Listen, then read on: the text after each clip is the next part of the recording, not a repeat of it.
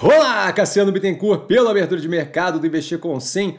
Um bom dia a todo mundo, são 8h45 da manhã do dia 24 de 10 de 2023. O vídeo da organização do canal aqui embaixo na descrição desse vídeo, como sempre, para ajudar vocês ali a lidar com as várias conteúdos e blá que tem no canal.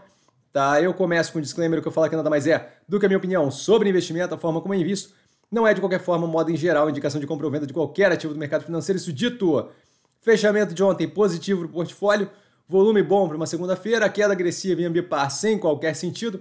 Tá? A gente vai ter aumento de posição novamente se continuar caindo, sempre dependente, mediante a disponibilidade de caixa e custo de oportunidade com outros ativos, mas nesse momento a Ambipar chama muita atenção.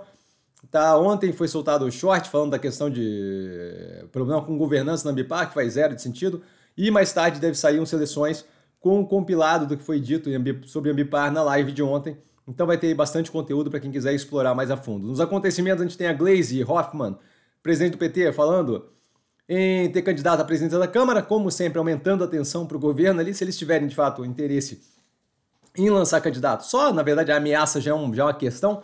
Tá? Isso aqui deve é, embolar ali o meio campo para aprovação de qualquer coisa mais descolada da parte econômica que o Congresso acaba concordando. Então acho que é mais um ponto ali que cria, gera um, um excessivo checks and balances, um, um, checks and balances, um controle com peso e contrapeso a mais, de modo que eu acho que toda a parte de pauta que não for especificamente vinculada à economia positiva para o país como um todo vai ser é, travada ali consistentemente por causa desse tipo de movimento, certo? Então, querendo ali criar uma frente de embate com o Centrão, que vai dar problema novamente. A Ferbasa desistindo de parque eólico com a AS Brasil, a WIS reduzindo o dividendo mínimo de 50% para 25%, eles não deixam claro no fato relevante 50% e 25% do que, mas eu imagino que eles estejam fazendo falando do lucro líquido, tá?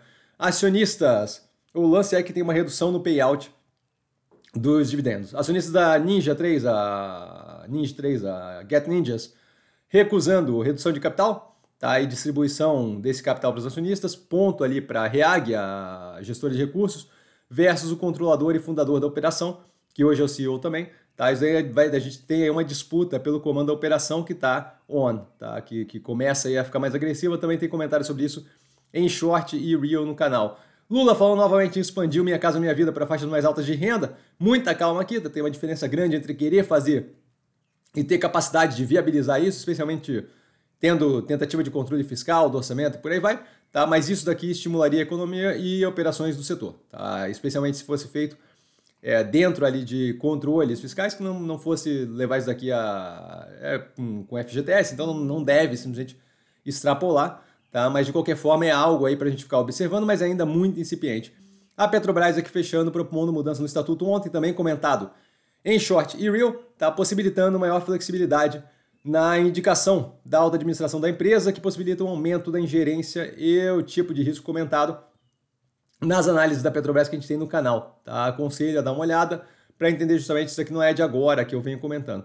Tá? Ativos que eu estou observando mais de perto com base no fechamento de ontem: Grupo Caso Bahia, Ambipar, Cruzeiro do Sul Educacional, Neogrid, Minerva e XP. E dúvida? Dúvida eu estou sempre no Instagram arroba investir com sim, lá falar comigo. Não trago a pessoa amada, mas sempre lá tirando dúvida. E vale lembrar que quem aprende a pensar bolsa opera como mero detalhe. Um grande beijo a todo mundo e nos vemos mais tarde nos seleções e durante o dia aí, possivelmente com mais shorts e mais reels. Valeu, galera. Beijão!